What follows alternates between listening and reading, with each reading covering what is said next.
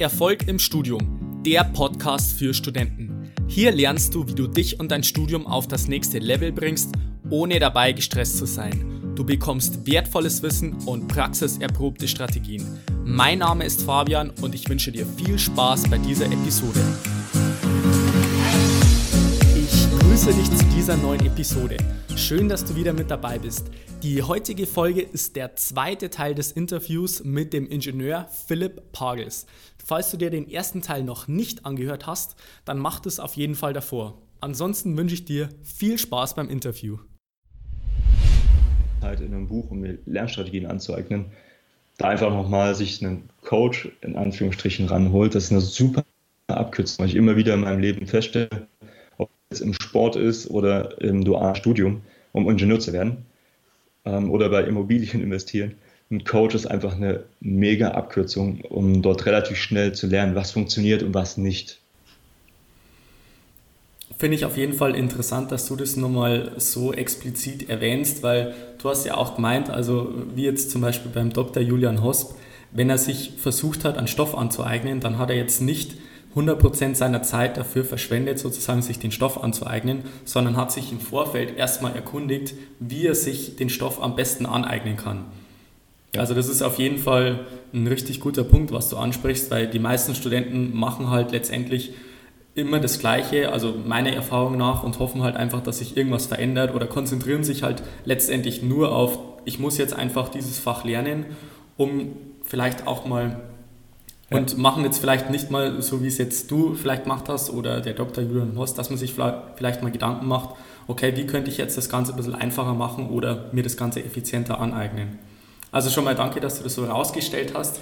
Ich würde jetzt ganz gern noch auf die außeruniversitären Aktivitäten eingehen. Also du hast ja jetzt vorher schon angesprochen, du warst beim Formula Student.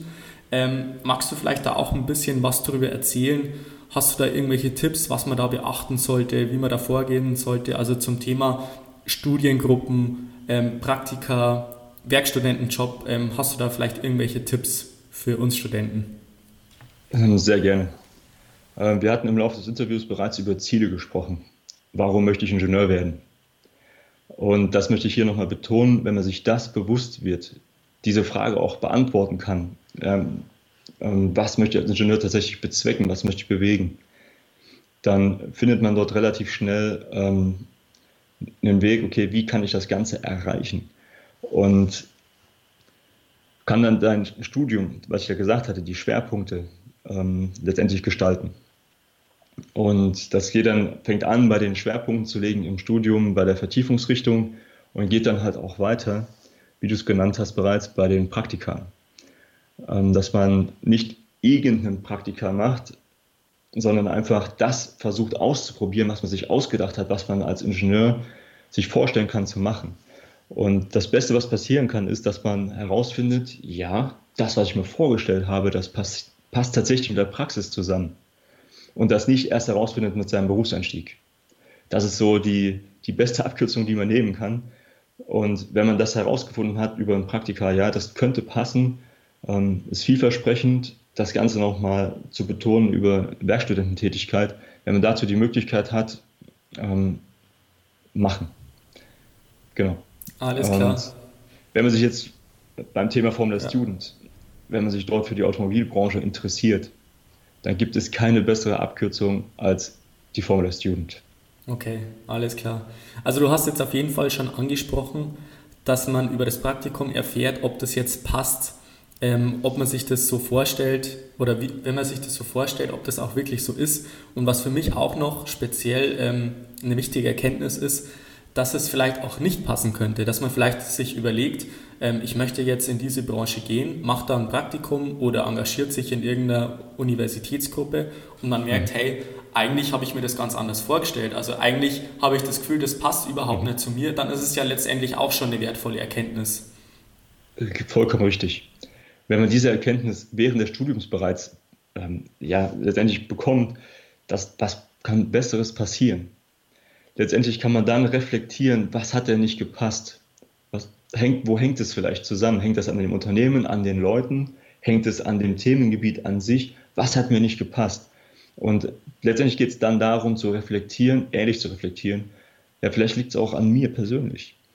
Und dann einfach zu überlegen, was kann ich daran ändern und ähm, was ist mein nächster Versuch, um das herauszufinden, ähm, was ich mit meinem Studium anfangen möchte. Interessant. Ähm, wir haben jetzt schon ein bisschen über die Praktika gesprochen, Werkstudentenjobs und so weiter. Du hast das vorher auch mal im Nebensatz erwähnt, du hast ein Auslandssemester gemacht. Magst du vielleicht auch da drüber was erzählen, wie es letztendlich dazu gekommen ist, beziehungsweise warum du dich für das Auslandssemester entschieden hast und in welchem Land und so weiter? Das ähm, ist vielleicht auch eine spannende Geschichte für die Studenten zu hören. Gerne. Ähm, also wie gesagt, nochmal kurz zusammengefasst, dieser Zeitraum war ungefähr 2009, ähm, damals duales Studium, Formula Student und das fünfte Semester, das war bei uns bei Continental im Werk Rhein-Böllen, ähm, da stand das Praxissemester im Zusammenhang mit Ausland. Und unsere Vorgänger, die waren meistens innereuropäisch unterwegs. Und wir hatten halt mit unseren Mentoren und Coaches halt vor Ort gesprochen gehabt und ähm, scheinbar haben wir dort einen ganz guten Eindruck gemacht und die haben uns dann die äh, Möglichkeit eröffnet, dass einer von uns in die USA kann und einer nach China. Und ähm, ja, mit dem Tim war ich mir da relativ schnell einig, weil er dafür die USA extrem gebrannt hat, dass er halt dann in die USA geht. Und für mich war dann das Abenteuer China offen. Und damals war so der Gedanke, China, das klingt nach ähm, was Besonderem. Da werde ich sehr viel lernen. Das könnte ein Markt sein, der in Zukunft eine große Rolle spielen wird. Und nochmal zu betonen, das war vor neun Jahren, fast zehn Jahren. Und man sieht, wo China heute steht. Und das wird mir immer wieder bewusst, wenn ich, ähm, ja, ich bin zum Beispiel in sechs Wochen wieder in, in China. Und das war für mich damals tatsächlich eine super Erfahrung, zehn Wochen in China zu sein ähm, mit dieser Kultur mich auseinanderzusetzen, dort Leute kennenzulernen, ähm, diese Arbeitsweise zu verstehen, dieses Land zu verstehen. Das ist für mich heute ähm, ja innerhalb meiner Komfortzone, möchte ich mal sagen. Das heißt, da habe ich andere Kollegen, ja, die hassen China. Wenn die da hinfliegen müssen, da haben die direkt so einen Hals. Und da gibt es sogar welche, die essen dann nur Reis. Die ganze Woche oder ganzen zwei Wochen. Nur Reis, ja. Und wenn man da ein bisschen offen ist von seinem Mindset, ein bisschen flexibel ist, sich da auf Sachen einlässt. Als, als Beispiel hatte ich mir äh, einen Satz eingeprägt und das war, alles, was ein Chinese isst, werde ich auch essen. und damit... das ist gut, ja.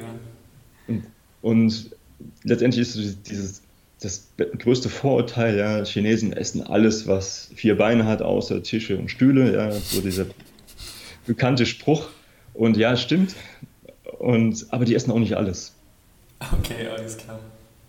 Ähm, also mittlerweile habe ich da so viel krankes Zeug gegessen und ja, ich lebe noch. Ja. also, da muss man einfach ein bisschen offen sein, das genießen und ähm, ja, das passt. Mhm. Mega spannend.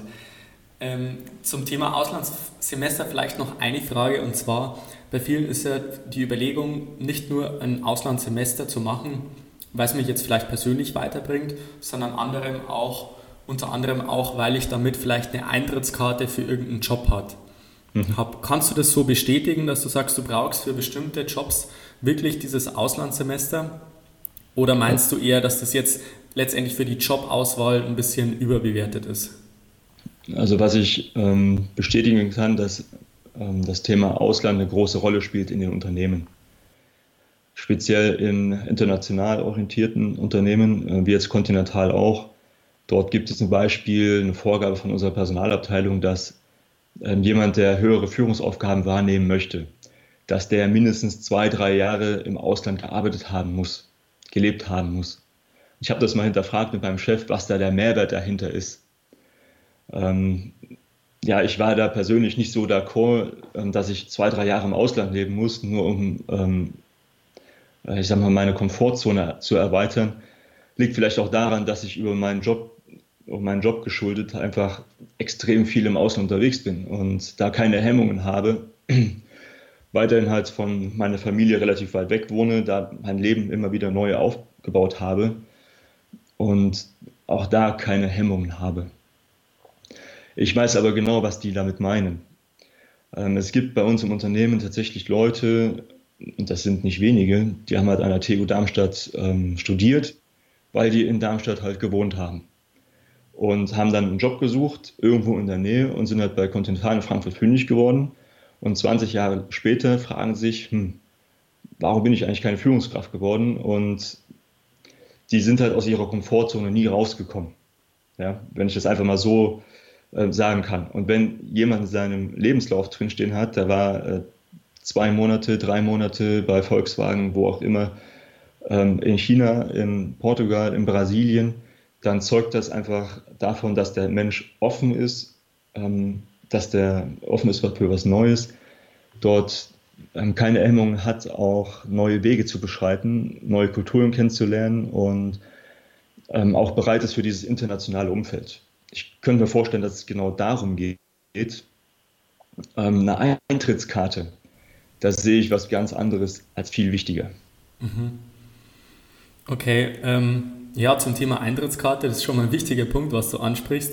Also wenn ich mal so überlege, ähm, dass die meisten meiner Kommilitonen denken, dass sie halt wirklich einen richtig guten Schnitt haben müssen, Notenschnitt, dass die Noten wirklich top sein müssen und dass das wirklich der entscheidende Faktor für den Berufseinstieg ist. Also was ich jetzt so mitbekomme, dass wirklich viele diese Top-Noten anstreben.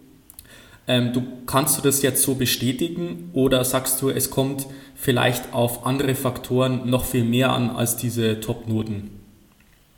Okay. Also Top-Noten machen das Leben vielleicht etwas einfacher. Das mag sein. Ähm, was sagt eine Top-Note über dich persönlich aus? Wenn du mich fragst, sagt das über dich aus, dass du es verstanden hast, wie das Studiensystem funktioniert. Dass du bewiesen hast, dass du lernen kannst. Dass du den, aber auch den Stoff verstanden hast, was bei Maschinenbaustudium schon manchmal hilfreich ist. Mhm. Ähm, aber was sagt es über dich aus, ob du tatsächlich auch bereit bist, ähm, Probleme zu lösen im Unternehmen? Und das ist dann so diese, diese Transferleistung, die oftmals vermisst wird von ähm, Recruitern und Personalern in Unternehmen, dass einfach diese Transferleistung vermisst wird zwischen Theorie und Praxis. Das hatten wir hier im Interview auch, ähm, dass man das Ganze belegen kann über Praktika, Werkstudententätigkeiten, über Formula Student. Was Besseres gibt es gar nicht. Und da gibt es sicherlich noch ganz viele andere Konstruktionswettbewerbe in anderen Branchen. Und um einfach diese Theorie auf die Straße zu bekommen. Und ähm, das ist so ein, ein Schlüssel, was man einfach zusammenbringen muss, um sich zu qualifizieren für den Berufseinstieg. Mhm. Interessant. Ich möchte jetzt so langsam das Thema Studium abschließen.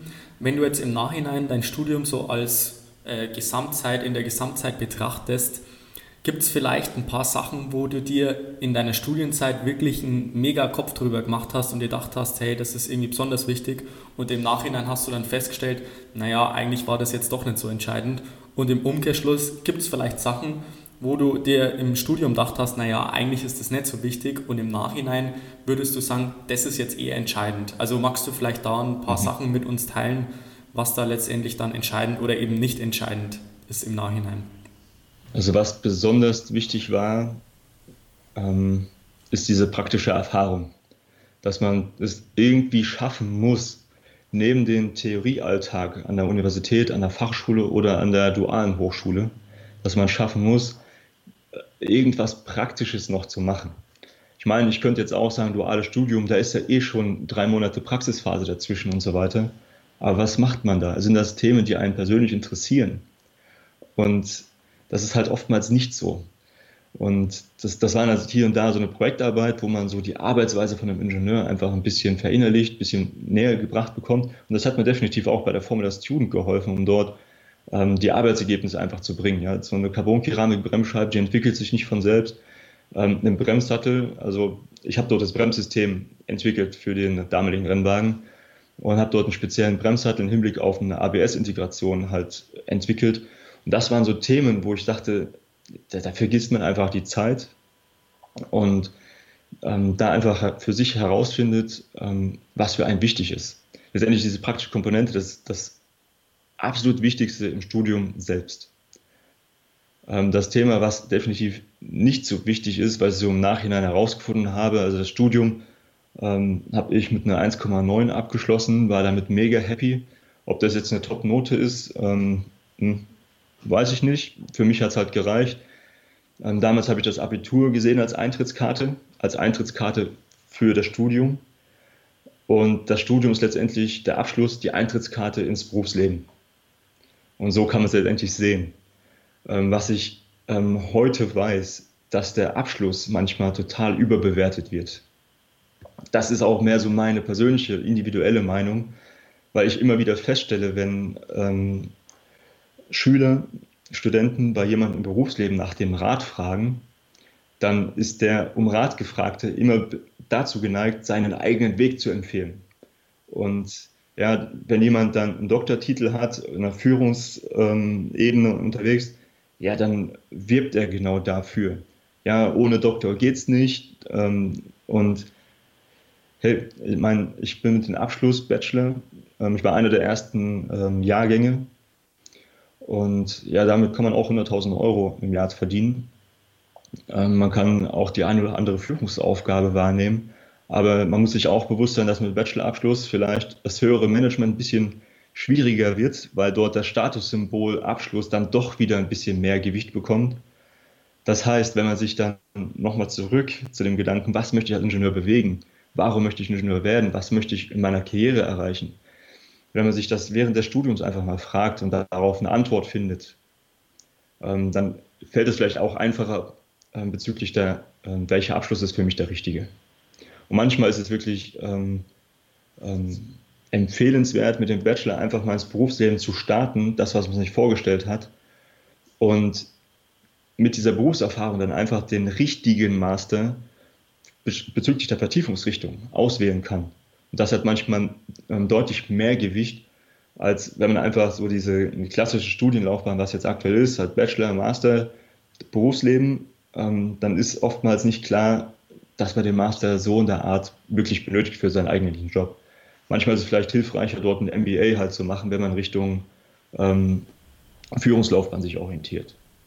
Also als kleiner Hinweis. Ja, danke schon mal dafür. Ähm, du hast es jetzt vorher auch schon angesprochen. Also du hast ja jetzt gesagt, als Bachelor ist es auch möglich, ähm, auf ein Jahresgehalt von 100.000 Euro zu kommen.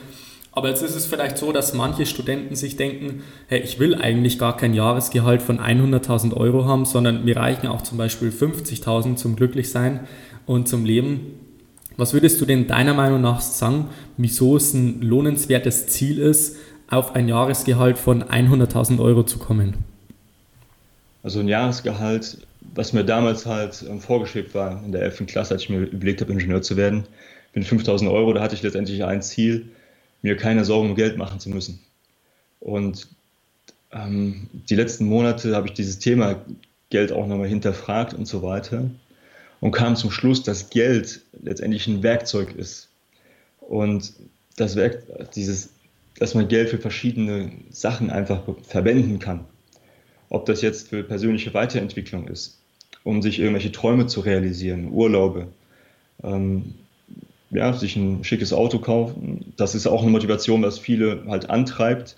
Ähm, ähm, mir persönlich, ich verknüpfe dieses Thema Geld mit Freiheit. Und das ist so ein Thema, was mich persönlich halt maximal motiviert, warum ich jetzt zum Beispiel auch die ersten Immobilien gekauft habe, um einfach nebenbei noch ein paar Einkommensströme zu generieren. Und wenn ich das hier so sagen darf, mit 100.000 Euro fällt das deutlich einfacher, als mit 50.000 Euro im Jahr, weil man dort einfach größere Spielräume sich erarbeitet hat. Mhm. Spannend. Ähm, also du hast es ja jetzt schon geschafft, dieses Ziel. Magst du vielleicht mal einen Einblick geben, beziehungsweise mal ein bisschen erläutern, wie der Weg bis dahin war? Also magst du das vielleicht mal kurz skizzieren? Wie kam es jetzt dazu, dass du mhm. jetzt dein abgeschlossenes Studium hast, gehabt hast und dann letztendlich zu diesem Jahresgehalt von über 100.000 Euro im Jahr zu kommen? Okay. Ähm, also der erste Schlüssel letztendlich ist dein Berufseinstieg. Wenn du dich orientierst am Markt, dann ist die Frage ähm, bezüglich deiner Ziele, wo möchte ich hin, welche Unternehmen sind für mich interessant, ähm, das würde ich tatsächlich ähm, forcieren, dieses Thema. Das heißt, die Unternehmen halt mir suchen, die für mich interessant erscheinen, die habe ich ausprobiert über Praktika. Ich habe herausgefunden, ja, die Abteilung, für die ich mich interessiere, das passt. Ein mega Schlüssel, den ich immer wieder gerne empfehle, ist die Abschlussarbeit zu nutzen. Die Abschlussarbeit genau in dem Unternehmen, für das ich mich interessiere, in der Fachabteilung, die mich begeistert und am besten noch ein Thema, ähm, eben tatsächlich gerade wichtig ist. Und dann hat man natürlich die Chance, ähm, wenn dort eine aktuelle freie Jobposition sich einfach ähm, da ist, dass man der Erste ist oder einer der Ersten, die das davon wissen. Und dann hat man einfach die größten Chancen überhaupt, diese Jobposition zu bekommen. Was vielen nicht bewusst ist, dass die Jobpositionen, die ausgeschrieben sind, das sind nur 30 Prozent von den offenen Jobpositionen überhaupt. Und die anderen 70 Prozent, die werden verdeckter Arbeitsmarkt genannt. Und wenn man sich diesem Thema bewusst wird, dann wird einem auch bewusst, wie wichtig das Thema Netzwerk überhaupt ist. Du weißt, was ich meine? Ja, ich weiß, was du meinst. Okay, und wenn du dann in dem Unternehmen drin bist, dann hast du auch dort, also über deine Abschlussarbeit, du kommst ja mit den Leuten, mit deinen Kollegen ins Gespräch. Und wenn du die mal nach ähm, unter vier Augen ein bisschen Hilfe fragst, hier, ich überlege hier den Berufseinstieg, ob das hier passen könnte, ähm, hast du ein paar Tipps und Hinweise für mich, was hier als Einstiegsgehalt gezahlt wird.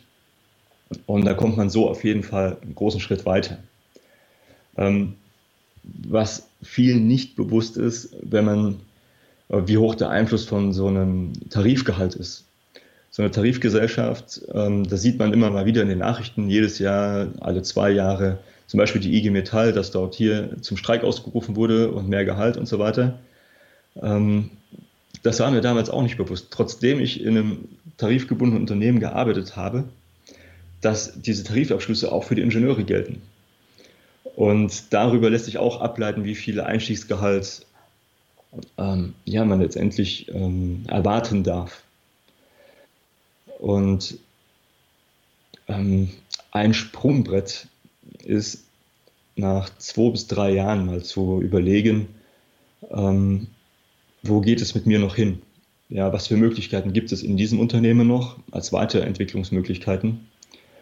Ähm, was ich herausgefunden habe, auch über Gespräche mit in den engeren Freundeskreis, Bekanntenkreis, dass wenn man das Unternehmen wechselt, ähm, dort schon mal Gehaltssteigerungen von 30 Prozent mal locker realisieren kann, speziell am Anfang, weil man halt dort nicht sein Potenzial oder sein Talent verkaufen muss im Vorstellungsgespräch, sondern das Ganze noch bekräftigen kann und belegen kann mit der ersten Praxiserfahrung.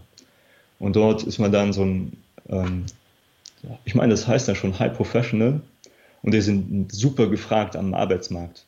Und das ist so eine Chance, wo man ähm, fast schon, man kann es fast als Turbo bezeichnen, sein Gehalt dort auf die Sprünge zu helfen.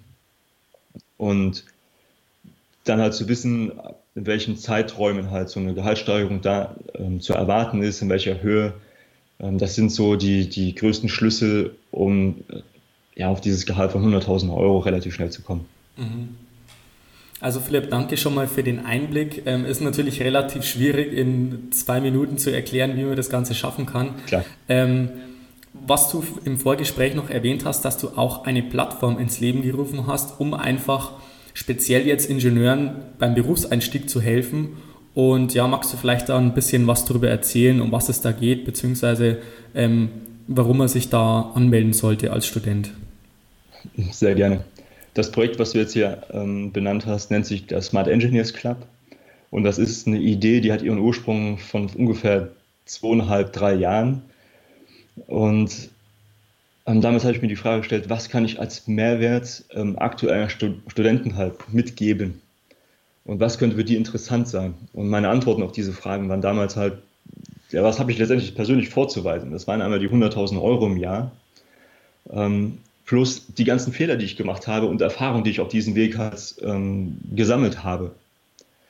Und die, über dieses Projekt habe ich mich persönlich auch ähm, sehr gut weiterentwickeln können. Das war für mich parallel zu meinem Ingenieurjob ein super Umfeld, um einfach ja, mehr dazu zu lernen, wieder gefordert zu sein, ähm, frischen Wind reinzubekommen, auch in seinen eigenen Kopf und sich dann mit dem Thema Unternehmertum auch ein bisschen auseinanderzusetzen. Und in den letzten zwei, drei Jahren ist dieses Thema Smart Engineers Club immer mal wieder hat sich das verändert. Da waren die Schwerpunkte woanders, ähm, das Konzept auf der Webseite geändert. Ähm, bei den, du findest dort die, die Videos, den Content auf YouTube einfach frei, kostenfrei zur, zur Verfügung. Dort wirst du auch sehen, dass ich dort mich entwickelt habe. Das hat letztens auch jemand in den Kommentaren auch so festgestellt ähm, dass man in den Videos immer authentischer wirkt. Und äh, wenn ich da zurück überlege an das erste Video, was man aufgenommen hat, ja, wirklich schrecklich.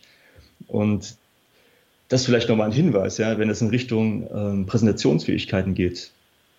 Ähm, einfach mal sein Handy hinhalten, irgendwo befestigen und seinen Vortrag, den man halten möchte, in die Kamera sprechen. Da wird man schon relativ schnell das Gefühl bekommen, ist man da drin sattelfest, ja oder nein. Und also wenn man vor der Kamera sprechen kann, dann wird man auch vor größeren Gruppen sprechen können. Das vielleicht nochmal so ein kleiner Hinweis so zwischendrin. Ähm, ja, auf der Webseite selber, die befindet sich aktuell wieder im Umbruch, weil dieses Thema Freiheit eigentlich dieser, das Kernthema ist, was ich rüberbringen möchte, wofür ich einfach das Blickfeld öffnen möchte. Ähm, mit meinem Berufseinstieg hatte ich damals so einen Glaubenssatz, der mich so ein bisschen limitiert hatte. Und der äh, lautet ungefähr so, dass ähm, über zum Thema Finanzen habe ich keine Ahnung. Ähm, das sollte jemand jemand machen, der davon Ahnung hat. Habe mich damals auch nicht so wohl gefühlt bei der Sparkasse, Volksbank. Ich möchte jetzt hier nichts bewerten. Ähm, damals hatte ich mich äh, bei der MLP halt wohl gefühlt. Die, die findet man auch immer wieder in den Hörsälen und die haben sich halt spezialisiert auf Akademiker. Das war halt damals so mein, meine Idee. Ah, das klingt ja ganz gut. Ähm, das kann ja nur funktionieren, so nach dem Motto.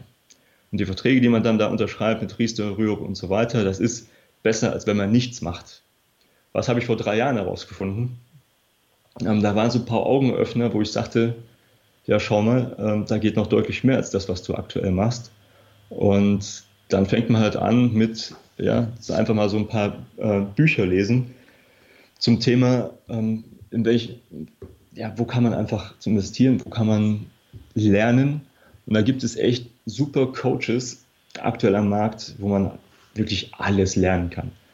Und damals war so mein Augenöffner von Gerhard Hörhan, der sich auch als Investmentpunk ähm, dort präsentiert in den Medien mit seinen Finanzirrtümern der Mittelschicht. Und das war meine persönliche Augenöffner zum Haus in der Pampa, zum Investieren, ohne davon Ahnung zu haben. Und das war so mein persönlicher Kickstart in dieses ähm, Thema, ähm, Finanzen selber in die Hand zu nehmen. Und ähm, mit diesem Projekt Smart Engineers Club, um das nochmal kurz auf Nenner zu bringen, ähm, fängt alles an mit dem Berufseinstieg. Ähm, um da ähm, ja, letztendlich das zu machen, was einem Ingenieur Spaß macht. Weil dann geht das ein, der Job einfach einfach von der Hand und man hat noch Freiräume und Kapazitäten für andere Themen die ersten zwei Jahre, die wirst du als ähm, Berufseinsteiger damit zu tun haben, Meister in deinem Fach zu werden, wenn man es so nennen darf. Das heißt, du bist damit konfrontiert, ähm, ja, einer der Besten deiner Abteilung zu werden. Ja, das sollte so dein Ziel sein. Und wenn du dann noch schaffst, direkt von Anfang an ein Finanzsystem aufzubauen, dass du nur die Hälfte von deinem Monatsgehalt nimmst, um davon zu leben, Miete zahlen, Essen, Kinobesuche, Fußball, wie auch immer, und mit den die anderen 50 Prozent halt in ein System aufteilst, wo 10 Prozent dafür sind zum Investieren, 10 Prozent für Sparen, 10 Prozent für größere Ausgaben, wie zum Beispiel ein Auto. Das heißt, ein Tipp an der Stelle, wenn du dein erstes Monatsgehalt bekommst, geh bitte nicht ins Autohaus und kauf dir einen neuen Audi A3, weil er so genial ist, weil du die ganze Zeit davon geträumt hast. Ähm, das sind finanzielle Ausgaben, die dich einfach fesseln, binden. Und die 10%, die du wegsparst auf so ein Tagesgeldkonto, wo dran steht für Investitionen, die rührst du nie an. Die rührst du nur dann an, wenn du dich mit diesem Thema investieren auseinandersetzen möchtest und Themen gefunden hast, ja, hier möchte ich investieren. Und da sollte man sich definitiv mit beschäftigen, welches Themengebiet für Investments für einen persönlich in Frage kommt. Da habe ich viele Sachen jetzt ausprobiert in den letzten Jahren, für mich die Immobilie gefunden, plus ähm, vor vier Wochen tatsächlich auch die Börse, eine super Abkürzung. Und das sind so Themen, die ich einfach in dem Smart Engineers Club näher bringen möchte. Mhm. Hört sich nach einem extrem spannenden Projekt an. Also Philipp, ähm, wir sind jetzt schon langsam am Ende vom Interview angekommen. Ähm, ich würde dich jetzt zum Abschluss noch kurz bitten, einfach die folgenden fünf Sätze zu vervollständigen. Ich Bist du bereit? Dann lass mal loslegen. Sehr gut, top. Erfolg bedeutet für mich. Erfolg ist ein sehr individuelles Thema, wo, sich, wo jeder sich selber die Antwort geben darf, was Erfolg für einen bedeutet. Bildung ist für mich wichtig, weil das ist die Grundlage von allem. Mein Lieblingsbuch ist hm. eins meiner Lieblingsbücher, das zeige ich hier gerne mal in die Kamera. Hm. Ich glaube, Reicher als die Geissens, da kann man extrem viel lernen von Alex Fischer. Das war einer meiner ersten, ich sag mal, Inspiratoren, von dem ich extrem viel lernen konnte. Ähm, da geht es jetzt nicht explizit um Immobilien, sondern einfach Thema Mindset, wie man ja, dieses Thema angeht, was wichtig ist im Leben, darüber hinaus über das Studium. Alles klar. Die beste Gewohnheit, die man haben kann. Lesen. Und zum Abschluss noch der beste Tipp, den ich jemals bekommen habe. Puh, der beste Tipp, den ich jemals bekommen habe, das ist eine geile Frage. Ähm, nutze Coaches. Ähm, das hat bei mir angefangen ähm, im Sport. Damals war ich halt leidenschaftlicher und bin nach wie vor leidenschaftlicher Volleyballspieler, Beachvolleyballspieler. Und damals war halt ein Trainer, der mich einfach gefördert hat, der das Talent irgendwo gesehen hat und ähm, ja, das hat sich durchs Leben so durchgezogen. Ja, Im Studium habe ich den Peter Kurz ähm, genannt gehabt als Mentor, als Coach, der mich da sehr, der, der mich da super unterstützt hatte. Ähm, und heute ist es ein Jan Henning, der einfach finanziell frei ist, der in Immobilien investiert ähm, und einfach so ein Leben vorlebt, wo ich sage, genau da möchte ich halt auch hin. Und beim Thema ähm, Studium ist es vielleicht ein Fabian als Coach, um einfach noch mehr Freiheiten zu generieren, weil man einfach sein Studium einfach massiv im Griff hat. Also Philipp, danke schon mal für das Kompliment. Ähm, ich freue mich, dass du dir die Zeit für dieses Interview genommen hast. Hat wirklich mega Spaß gemacht mit dir. Da waren wirklich richtig coole Sachen dabei. Ich würde dir jetzt ganz gern das Schlusswort überlassen. Vielleicht gibt es noch irgendwas, was du den Studenten zum Abschluss auf den Weg mitgeben möchtest, beziehungsweise vielleicht äh, sagst du noch kurz, wie man letztendlich dann zum Smart Engineers Club kommt. Alles klar. Ähm, ich möchte es hier an der Stelle einfach nochmal am Ende betonen. Warum möchtest du Ingenieur werden? Das ist der Schlüssel für alles in deinem Studium, wie du dich darauf diese Richtung ausrichtest, wie du deinen Berufseinstieg strategisch meisterst. Und gerne möchte ich dir dabei helfen ähm, beim Smart Engineers Club, wenn du dort, dort, auf YouTube in der Suche Smart Engineers Club eintrippst, ähm, dann wirst du mich relativ schnell finden. Ähm, Google kennt mich auch. Ähm, auf Facebook findest du mich. Also viel Welcome. Ähm, lass uns über deinen Berufseinstieg sprechen. Dankeschön, Philipp. Gerne. Ciao, ciao. So, das war jetzt der zweite Teil des Interviews mit dem Ingenieur Philipp Pagels. Ich bin mir sicher, dass du dir einige Sachen für dein Studium mitnehmen konntest. Und falls du jetzt ein Ingenieursstudent bist, dann schau auf jeden Fall beim Smart Engineers Club von Philipp vorbei. Den Link dazu habe ich in die Show Notes gepackt und ansonsten wünsche ich dir noch einen wunderbaren und erfolgreichen Tag. Bis dann, bleib dran, dein Fabian, ciao.